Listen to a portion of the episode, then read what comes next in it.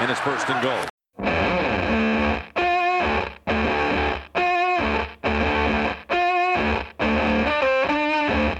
Если вы проверяли свой iTunes на прошлой неделе и не обнаружили там наш подкаст, не переживайте. Все в порядке, просто мы были на боевике.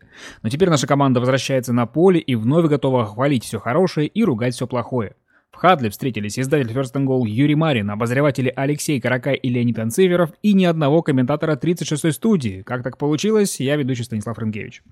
На дворе середина ноября, рукой подать до Дня Благодарения, а некоторые уважаемые тренеры в НФЛ, такие как Билл Беличек и Билл Парселс, утверждают, что по-настоящему сезон в НФЛ стартует только после Дня Благодарения. Так что мы потихоньку заканчиваем обсуждать всю эту затянувшуюся предсезонку и подходим к самому главному. В первой половине подкаста поговорим об одной хорошей команде и двух не очень. Начнем с позитива. Нью-Орлеанс Сейнс одержали 7 побед подряд. Это лучшая победная серия в лиге на данный момент. После их старта 0-2 мы были уверены, что перед нами старый добрый Сейнс, где Бриз набирает по 400 ярдов за матч, но все проигрывает защита. Сегодняшний Нью-Орлен вообще не подходит под это описание. Леша, что происходит с Сейнс вообще и что произошло после второй недели в частности? А, привет, Стас. Ну, надо сказать, что Сейнс традиционно слабо начинают сезон, сентябрь. У Пейтона какая-то сумасшедшая отрицательная статистика в сентябре именно. Он чуть ли не все игры в сентябре проигрывал до этого года. А, и, и тут Сейнс выдают действительно серию из семи побед подряд. Причем мало того, что они становятся а, там, одним из главных фаворитов Супербола, их игры НФЛ двигает на там, лучшее время теперь. На, на 12 неделе игру с Рэмс подвинули на вторую волну с Каролиной на 13 неделе. И, конечно, игра их впечатляет очень. В основном это произошло из-за двух факторов. В нападении они сместили акцент с паса на вынос, и защита очень прибавила благодаря а, тому, что Вакар проводит свой лучший, наверное, сезон. Ну и, конечно, первогодка Латимор является не только лучшим корнербеком среди новичков, но, наверное, сейчас вообще лучшим корнербеком в НФЛ. Пару недель назад прошла информация о том, что Нью-Орлен вообще впервые за долгие годы победил, когда Дрю Брис не отдал ни одного тачдаун-паса. А прошлая неделя стала как бы второй. То есть они не только побили рекорд свой, но тут же его еще и повторили. Действительно, Сейнс на себя не похожа. С 2006 года они в основном играли через пас, Бриз показывал кучу рекордов. Кстати, а, всего вот у Бриза 5 пять сезонов, где он набирал 5000 ярдов и больше. У всех других квотербеков в истории лиги таких сезонов всего 4.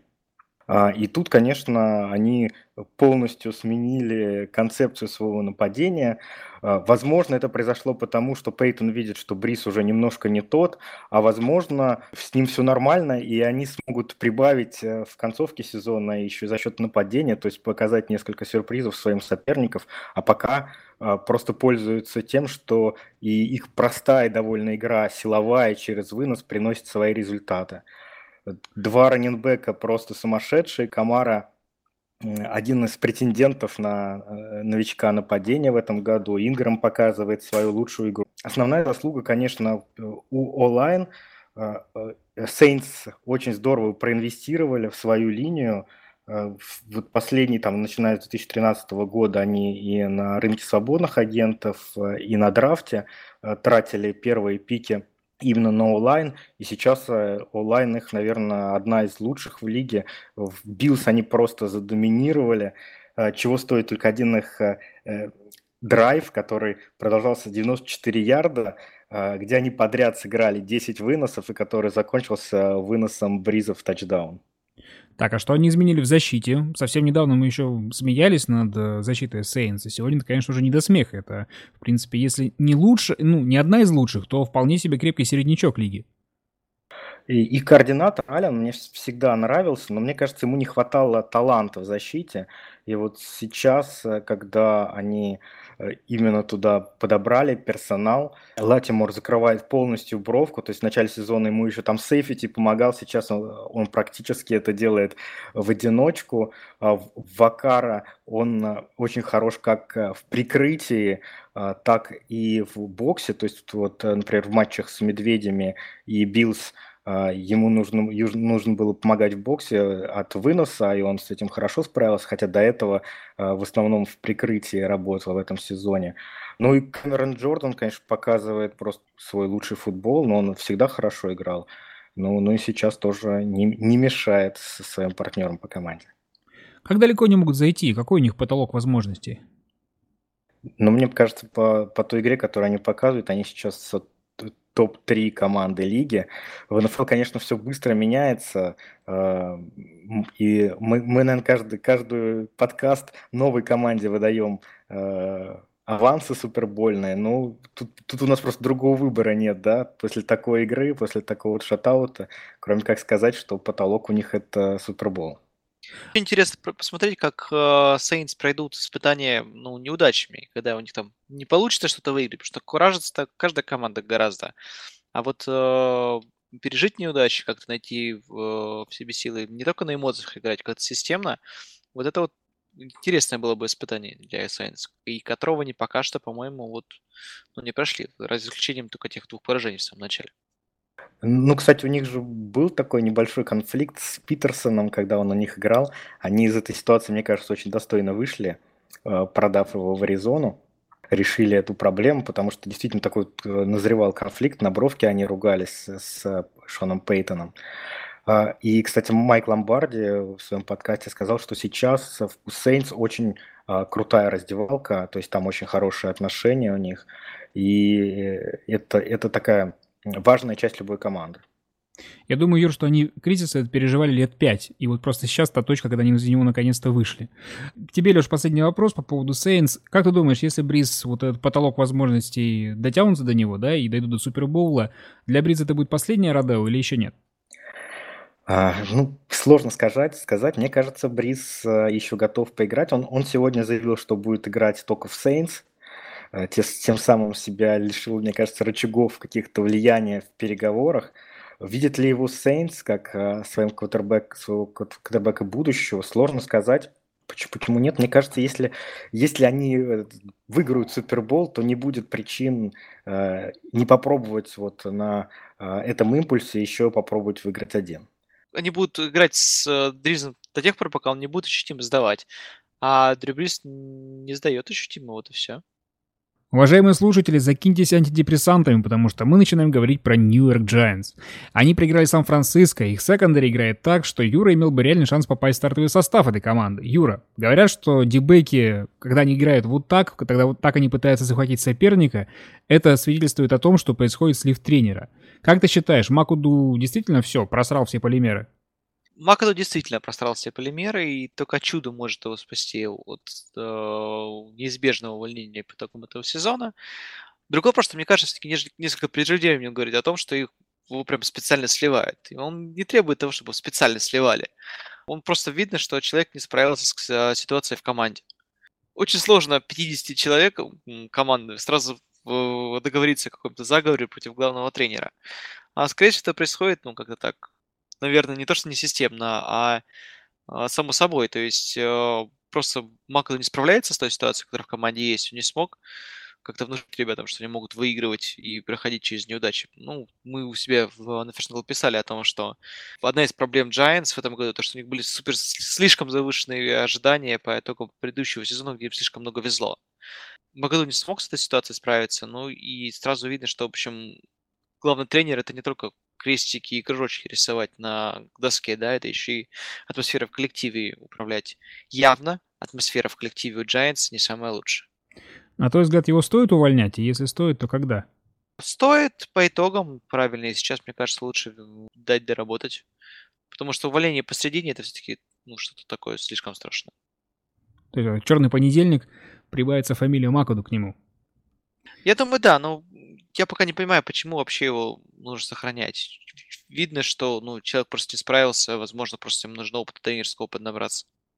А ты видел эту знаменитую пресс-конференцию, когда его журналисты спросили, что вы сказали футболистам в перерыве, для того, чтобы они как то воспряли? И он 15 э, секунд помолчал, потом сказал, э, э, э, и, и все, и на этом закончилось. Как бы. И журналисты написали, ну, это была одна из самых впечатляющих речей в истории американского футбола, и мы так и не поняли, кто был перед нами, Бен Макаду или Аль Пачино из фильма.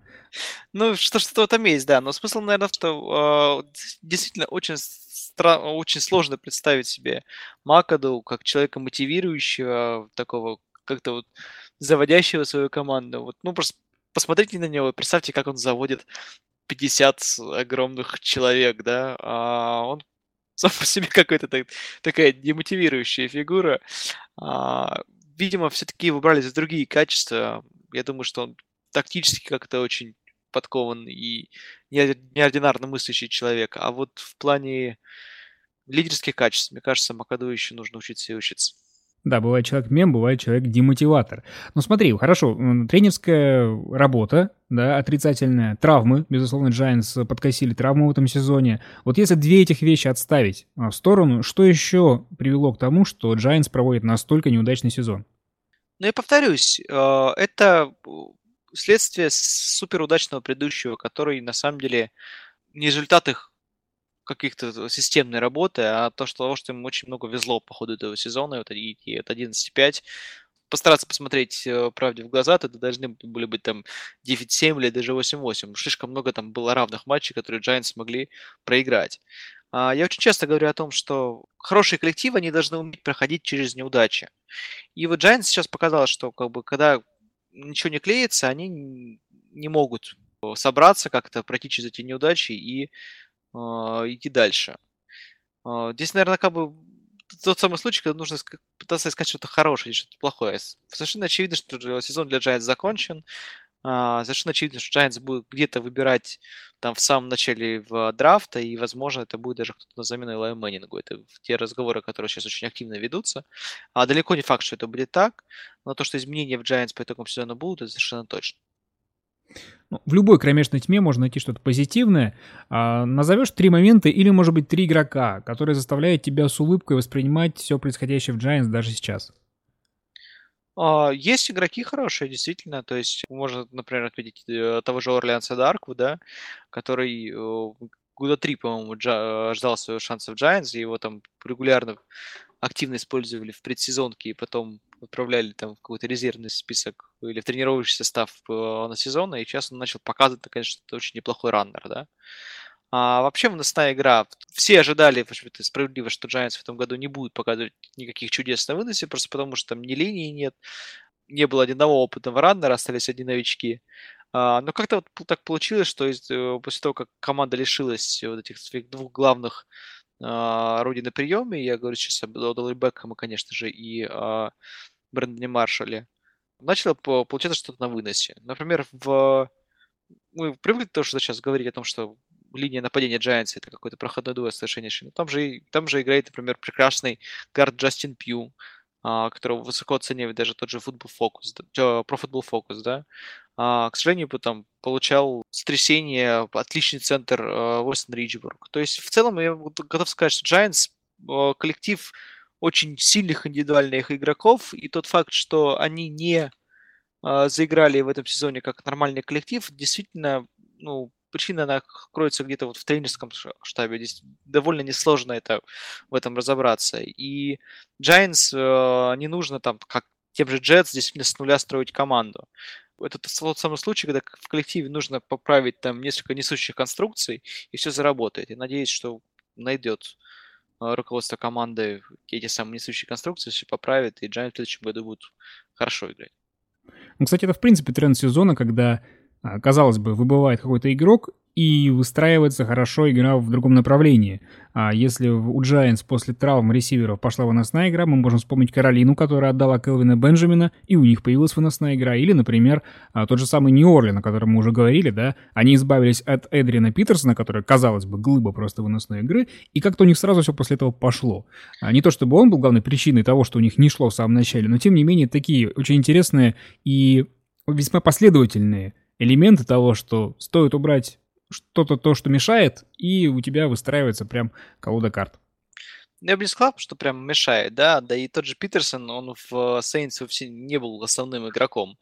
Он, наоборот, был каким-то вот пятой ногой, совершенно непонятно зачем там существовавший. А, но другое дело то, что а, в случае Giants мы видим, ну, это как бы от неизбежности, что ли, да, то есть как бы а, не то чтобы Адел Бекхэм и Брэндон Маршалл как-то мешали команде играть, да, то есть э, я бы, я опять же не сказал бы, что расцвела игра выносная, просто за неимением паса начал хоть как-то работать вынос. То есть где-то вот этот вот футбольный бог находит себе щелочки для того, чтобы в них протиснуться и засиять, да.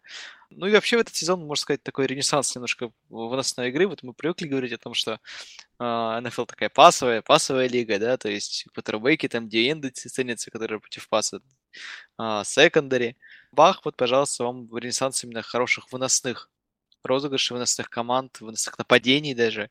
И это очень здорово, это значит, что игра меняется год от года. Я вообще считаю, что на самом деле кризисы надо рассматривать как просто новые возможности. Это как э, самые популярные э, ведущие Твиттера, это, как правило, те люди, которым было тяжело в большой форме текстовой. Когда появился Твиттер, ограничение 140 символов, которые уже не существуют, да, тем не менее, вот этот вот как бы с одной стороны ущемление, кризис им позволил раскрыться. Так и здесь, ты теряешь какой-то вроде бы основной элемент, но это позволяет тебе найти новый ресурс внутри команды и раскрыться с новой стороны.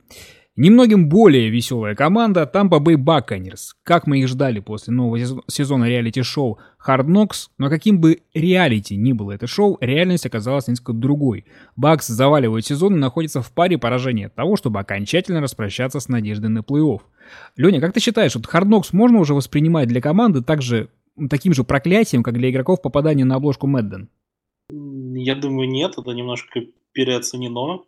А, нет там никакого проклятия. И я помню, что какое-то время ходили такие, ну не то что слухи, а высказывались тренеры про то, что им съемочная группа немножко мешает. Вот. Но мне кажется, это все а, не от съемочной группы зависит. И если уж у команды есть проблемы, то явно не оператор, э, там, который сидит у тебя в кабинете, ну, вот эти проблемы подчеркивает как-то. Нет, все, все совсем по-другому. А ты припомнишь последнюю команду, которая, вот, э, которую показывали бы в Hard Knocks, и после этого она провела хороший сезон? Э, слушайте, ну далеко ходить не надо. Вот э, тот же Хьюстон, когда был Hard Knocks, э, он вроде бы играл-то не очень хорошо, там были проблемы, но сезон 9-7, и он, по-моему, неплохой. Э, если хочется чего-то такого прям конкретного, ну, чуть подальше был э, такой завсегдатой Хардноксов в Цинциннати, и в 2013 году они одержали 11 побед, и все у них было хорошо. Так что там вполне себе сменяются хорошие сезоны, плохие сезоны. Тут еще, наверное, надо заметить, что Харднок же приходит в команды, которые и так не очень. То есть они два года подряд не должны выходить в плей-офф. И тут, тут непонятно, где причина, а где следствие. То есть, если команда проводит, например, плохой сезон, и нам это больше запоминается, это, скорее всего, потому что, ну вот, в команду пришли именно вот в это вот пике. И не факт, что команда там, выберется прям за один сезон. Но некоторым удается.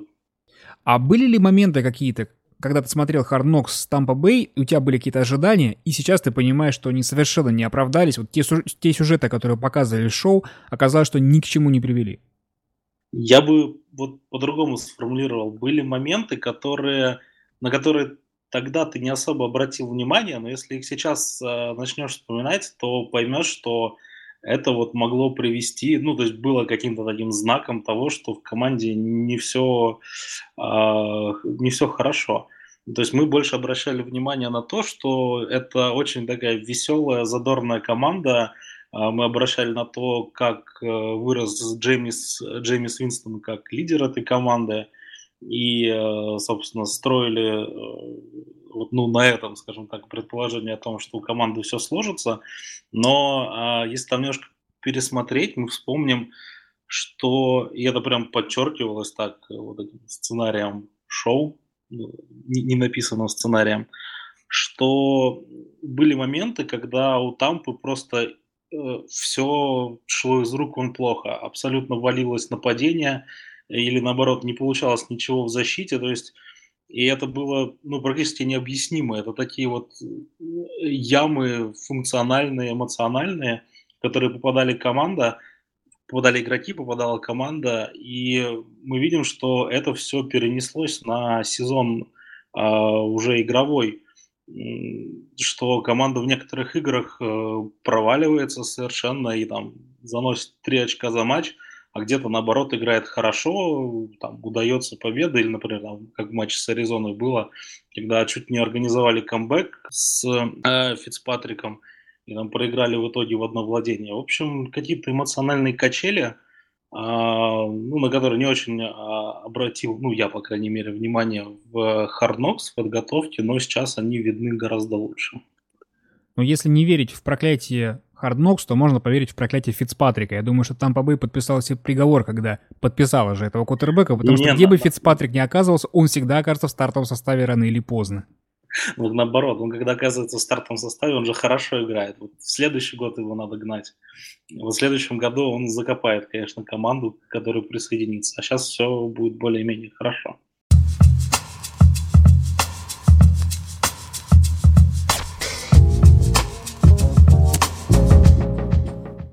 Перерыве обсуждаем самые резонансные или забавные новости минувшей недели. Если есть на что отреагировать, реагируем, если нет, едем дальше.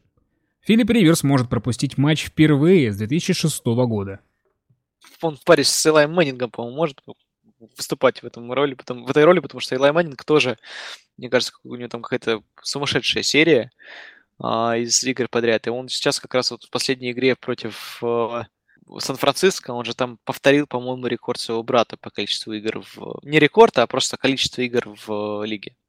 Но они оба не уступали место в стартовом составе, как только в него попали, просто у Элая Мэннинга игр в плей-офф побольше, и ему не нужно было сидеть под Дрю Бризом, как Риверсу пришлось в Сан-Диего.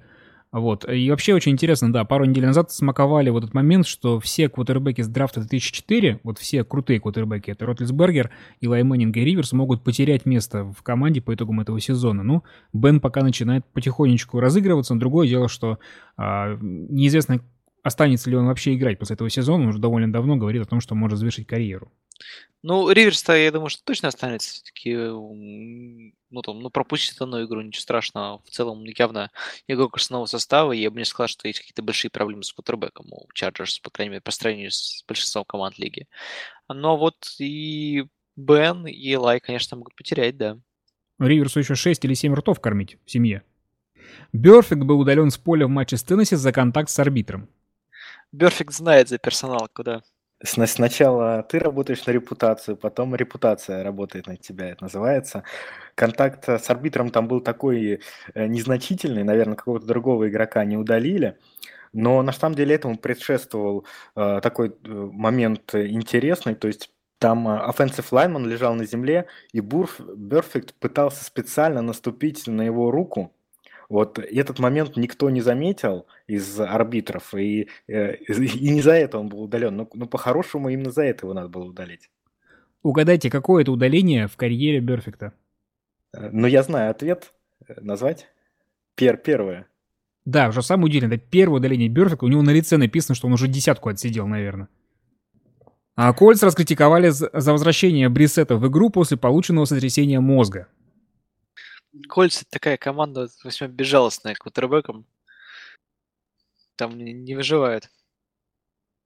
Да, кстати, у нас сейчас будет... Ну, давайте сразу прочитаем, что уж там. Лак отправится лечить больное плечо в Европу. Подальше от Индианы куда-то. Э, на самом деле это очень серьезно, потому что э, то, что он поехал в Европу, это значит, что он собирается лечиться стволовыми клетками, восстанавливать э, хрящ в плече.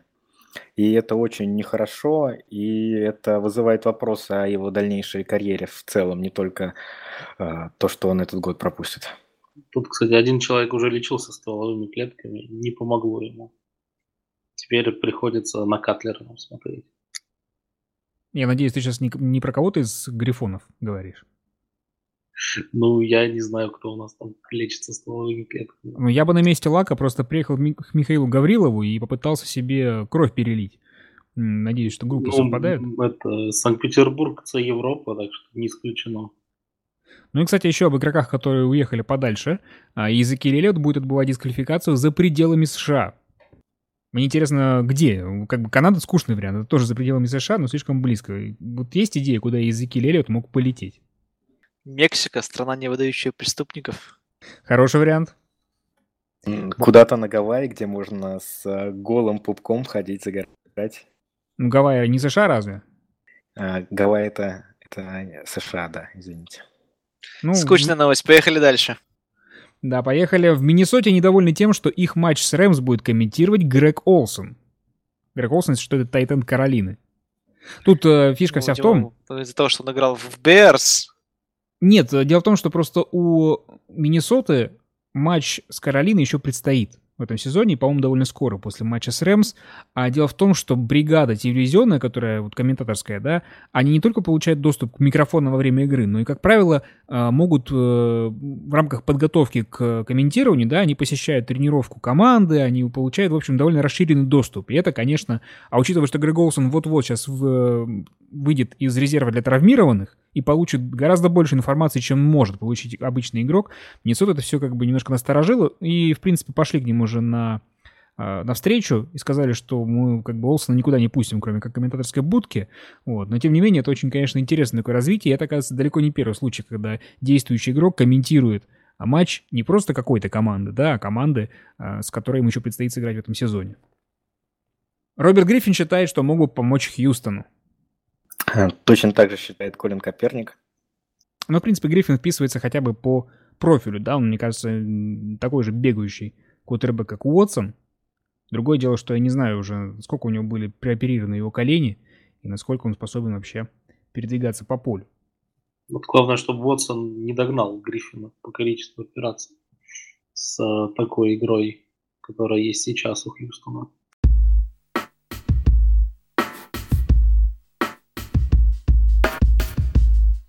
Три самых интересных матча ближайших выходных. Сегодня все это матчи в национальной конференции. Так уж выходит, что команда НФК в нынешнем сезоне выступает сильнее, чем их коллеги из АФК, поэтому нет ничего удивительного в том, что все наше внимание приковано к играм из этой конференции. Миннесота примет Лос-Анджелес Рэмс, обе команды идут с результатом 7-2. В прессе прошла информация, что Майк Зиммер выбирает между двумя квотербеками, Кейсом Киномом, который отыграл практически весь сезон, и Тедди Бриджуотером, который только что восстановился от травмы и, по словам очевидцев, выглядит на тренировках ну очень круто круто.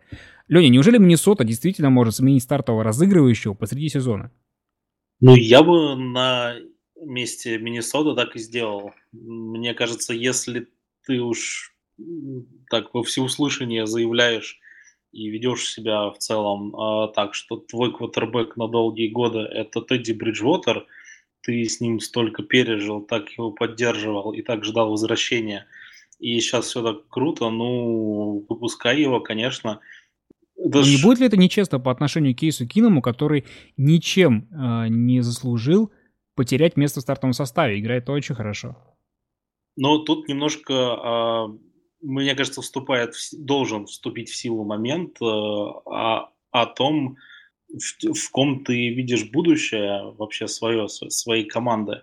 Ну и Кином, и Брэдфорд, они знали, зачем они приходят, и я думаю, им давали понять, что они здесь там не для борьбы за место франчайз кутербэк, оно, э, оно уже занято. И, ну, я не знаю, можно ли там представить, что какой-нибудь другой команды именно с франчайз кутербэком, там, не знаю, что Гринбей выздоровеет, а, Роджерс, а все будут, ну, а надо ли там, ну, Хандли же так хорошо сыграл и пасует он тоже неплохо, а надо ли его сажать?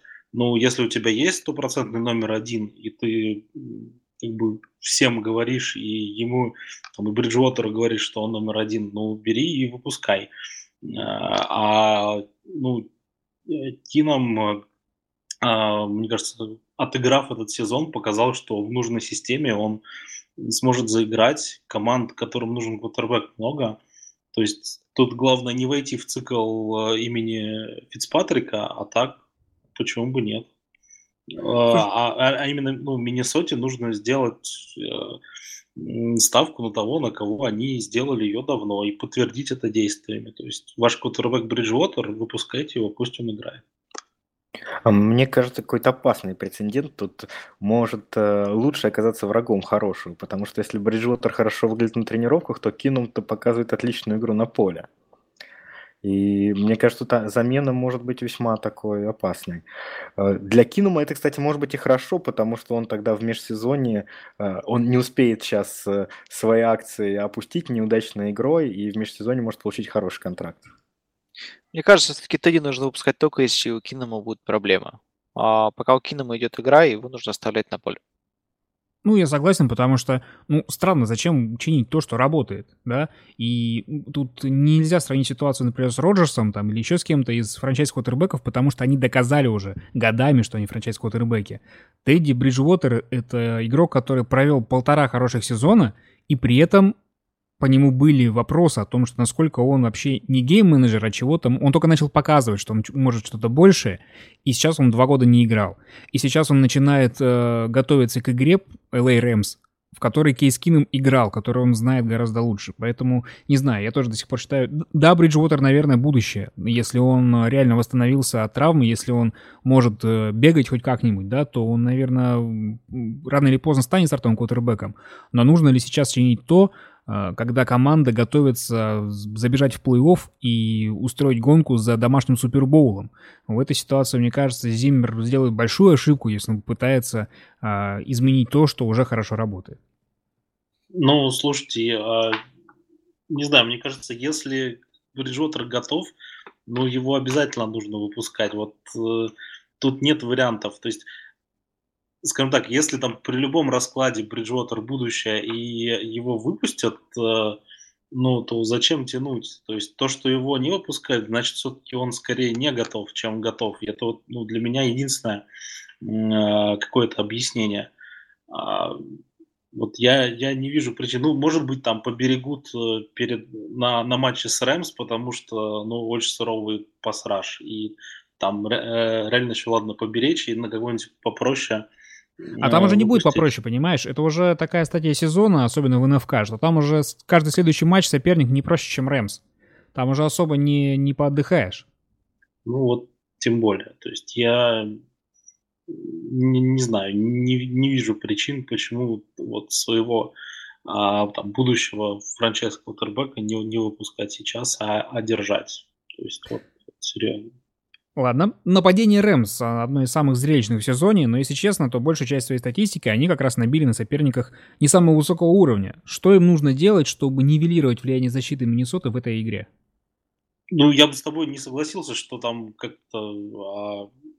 Ну, то есть, да, там соперники, может быть, не, не, не самое сильное расписание, но им нужно делать ровно то, что они делают. Вот то, то, что, то, что мы обсуждали минуту назад, про то, что, то, что работает. Вот, э, вот это тот случай, когда нужно продолжать делать то, что работает. Э, явно ну, нападение Рэмс, оно такое очень тренерское. Маквей нашел подход к этой команде и ну, будет продолжать делать то, что они делают. Если идет вынос у Герли, будут давать ему мяч. Если идет э, дальний пас, который э, очень хорошо э, получается у Гофа и там у принимающих, а надо его играть. То есть, ну, тут, тут как бы рецепты все те же самые, которые приносили э, результат э, раньше по сезону.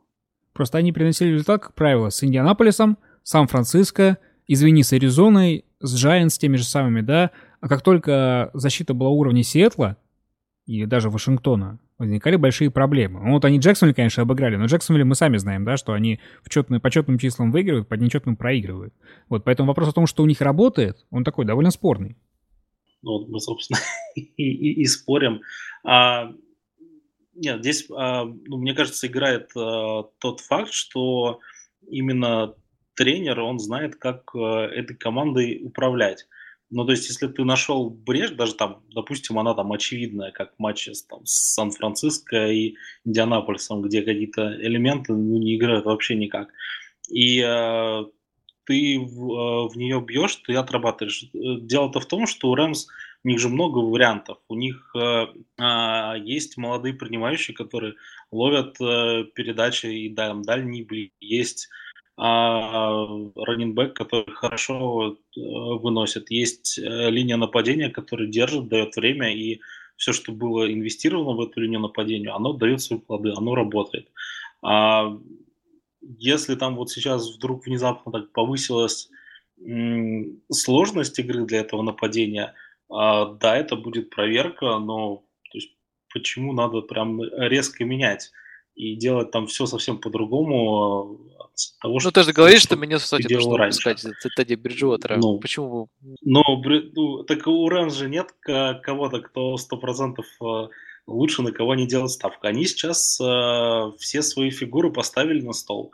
Э, это приносит результат такой, что вот там первое, второе место в дивизионе, хорошие шансы на плей-офф. А, там, мы вот мы едем, но там нет, грубо говоря, какого-то там супер козыря или, не знаю, ферзя из кармана поставить, который бы резко все мог там улучшить или который сто процентов будет играть в будущем. Согласен с тобой. Мне кажется, Миннесота, Миннесота как раз тоже в такой же ситуации находится, вот, когда вот. она э, построила свою игру, у нее, в принципе, все идет, и Кейс Кином это, в общем-то, часть этой игры. Точно так же, как это происходит у Лос-Анджелес Рэмс. Лос-Анджелес Рэмс. Я одно понял, я с Леней в шахматы играть не буду, у него ферзь в кармане. А, слушай, ну на самом деле мне хочется добавить, что а, не просто так тяжело идет обсуждение этого матча. Дело, дело в том, что действительно обе команды так а, очень хороший э, матчап образуют, потому что у Рэмса одно из лучших э, выносных нападений, а у Миннесота одно из лучших э, защит против выноса. И это действительно будет матч такой очень важный для обеих команд, потому что будет ясно, кто же все-таки из них посерьезнее-то будет. Тем более то, что о, команда из одной конференции, и, в общем, не исключено, что в какой-то момент э, будет вопрос, кто же из них выйдет, Рэмс или Миннесота. Это очень возможно. Для LA Rams вообще ближайший месяц это просто как бы большая проверка на прочность, потому что, ну, мы уже все, в принципе, в них поверили, да, что это серьезная команда. Но если они раньше чередовали игры с командами, которые ниже их сейчас по возможностям, то дальше у них вот за пять недель а, Миннесота, Новый Орлеан, Филадельфия, Сиэтл, да, то есть это непосредственно команды уровня плей-офф НФК, и поэтому им нужно будет, конечно, доказывать свою состоятельность здесь сейчас, начиная непосредственно с ближайшего матча. Борьба за лидерство в дивизионе Восток НФК Даллас против Филадельфии. Ковбои провели свою первую игру без Зики Эллита и проиграли. Было ли дело в отсутствии Зики? Юра, как смотрится выносная игра Каубойс без Эллиота? Я помню, что ты говорил, что дело вовсе не в нем, а исключительно в линии нападения. Да, и мне придется признать, что я не был неправ. Без э, Эллиота действительно игра Далласа смотрится гораздо хуже. Я ее наблюдал в прямом эфире, не просто наблюдал, еще и говорил при этом. И не просто говорил, и мне еще и люди слышали, да, я комментировал эту игру а, в прямом эфире на, на вместе 36 студии, и а, каждый розыгрыш наблюдал, и каждый раз видел, что, конечно же, Альфред Моррис не столь подвижен, даже за столь хорошим блоком, как у а, Далласа, и он, конечно, там в, приносил какие-то там 3-4 ярда за попытку, да, регулярно. Ну и точно так же регулярно случались и вы, а, выносы в ноль. А, мне кажется, что в таких же ситуациях Эллиот бы э, приносил там первый даун, 10, э, ну или там хотя бы пару ярдов набирал. Э, лично мне стало очевидно, что Эллиот действительно стоящий игрок даже за такую линию, как у Далласа, и это скорее такой мультипликатор для него, да. А, ну и и Эллиот хороший, линия Далласа хороша, и без Эллиота э, Даллас, безусловно, потерял немного в своей атакующей мощи. Филадельфия сейчас выглядит командой как вообще без слабых мест, ну или, может быть, я просто плохо смотрю за ними. В чем эти слабые места? Кто ими может воспользоваться? Если не Даллас сейчас, то, может быть, кто-то из команд э, до конца регулярки? А, ну, если говорить так, тактически, да, то известное слабое место у Филадельфии – это игра лайнбекеров в прикрытии. А, там не сказать, что были какие-то большие имена и большие умельцы этого дела. Это, в смысле, будет опасна любая команда, у которой ну, просто хорошо проходит сленты. И это, в общем-то, неплохо показывал Giants э, еще в начале сезона, до того, как Giants провалил все на свете и пока еще играл э, Адел. И э, там было, конечно, очевидно, что э, такие вот быстрый пас куда-то в середину поля это то, что очень сильно с Филадельфией ставит в тупик. Мне кажется, что Даллас не та команда, которая умеет э, в такую игру играть. По крайней мере, те игры, которые у Далласа видел, показали мне совершенно отчетливо, что там в, все ресиверы они пытаются ловить где-то у кромки поля, и это все, чаще всего маршруты куда-то наружу. И, ну, видимо, это дело там, как играет Прескотт, как, в принципе, там построена игра у координатора нападения. А, ну, мне кажется, что, несмотря на то, что, в, принципе, прикрытие для Филадельфии это не самая сильная ее черта, да, то есть там по прикрытию внезапно Филадельфия, одна на сегодняшний день это команда с лучшим результатом в это 8 побед, одно поражение, да, а если лучшим результатом, у Филадельфии одна из худших игр в прикрытии, на самом деле. То есть, если посмотреть там по статистике, я не помню, типа там 25 место занимает или 22 ну что-то такое внизу. А, но даже несмотря на это, я бы сказал, что Филадельфия о, с Далласом должна, в общем, довольно без э, больших отложений справиться. Хотя, в общем, мой предыдущий прогноз на Канзас-Сити Даллас как раз оказался ровно противоположным. Ну и третья игра, Сиэтл против Атланты, как будто бы обещает нам противостояние пасового нападения и защиты против паса, но не все так просто. И нападение уже не то, и защита тоже. Леша, в этой игре мы увидим зна- значимость легиона Бума, или его как такового уже в принципе не существует? Ну, действительно, от э, легиона Бума остался, можно сказать, один Эрл Томас, который должен появиться в этой игре, не играл он в прошлой. А большая, большая потеря это Шерман, который тоже какое-то сумасшедшее количество матчей э, провел, не пропуская. Э, играл на травмах много. Но надо сказать, что вот эта четверговая игра Сиэтла с Аризоной, она вообще превратилась для Сиэтла такую в мясо. Целая куча игроков Сиэтла травмировалась. Даже после этого Даг Болдвин высказался Э, в стиле, что нужно вообще четверговые игры запретить, потому что команда не успевает к четвергу восстановиться. Вот ну, просто перечислю быстро игроков, которые получили травмы. Это Двейн Браун, tackle, Просайс, running back, defensive tackle, Джарон Рид, э, Майкл Вилхойт, лайнбекер, э, Шелдон Ричардсон, и Кенселер тоже покинул эту игру. В общем, реально скосило практически всю защиту Сиэтла. Тем не менее, я думаю, что а, это как-то проходным двором она не станет, потому что все-таки в командах а, в командах а, Пита Кэрролла соревновательность на очень высоком уровне и талант в внизу ростера он есть. Я думаю, что они не, не сдадут какую, ниже какой определенной планки и, в принципе, будут играть на хорошем уровне. Атланта вроде бы вроде бы начала разыгрываться в последней игре. А можно говорить о положительной динамике или это слишком оптимистичный взгляд на ситуацию? Я думаю, что очень оптимистично и рано об этом говорить. Все-таки они выиграли э, две игры из последних шести, и э, обе игры им подарили. Сначала Джетс, э, и в этот раз им Даллас подарил игру бездарным коучингом Джейса, Джейса Гарта потому что э, вот Юра говорил, что у Далласа там самая сильная онлайн, но на самом деле в, этом, в этой игре э, про боулера Тайрона Смита замещал Чес Грин, такой текл, э, против которого было совершено просто изнасилование Клейборном, который заработал 6 секов и тем самым заработал себе бонус 750 тысяч долларов.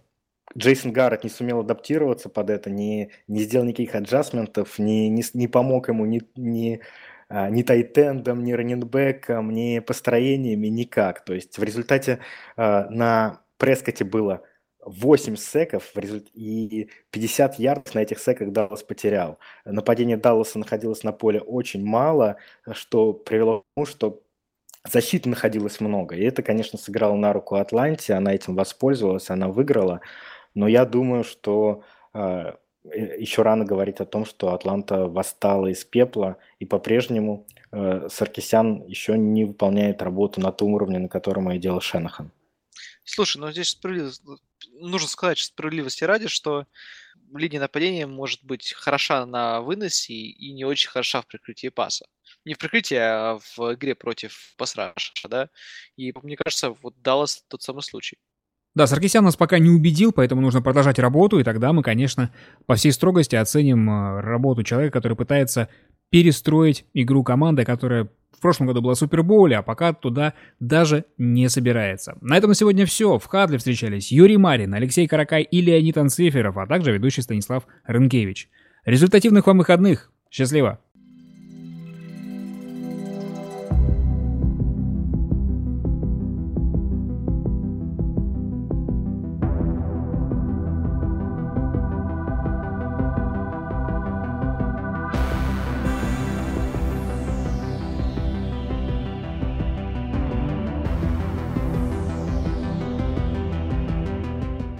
Сейчас, погодите, парни, секунду, я котов вынесу, а то они Да, не, не синхрон. Ура, у меня взяли эту эстафету наконец. Сейнс сменили пас на вынос, и Стас понес выносить котов.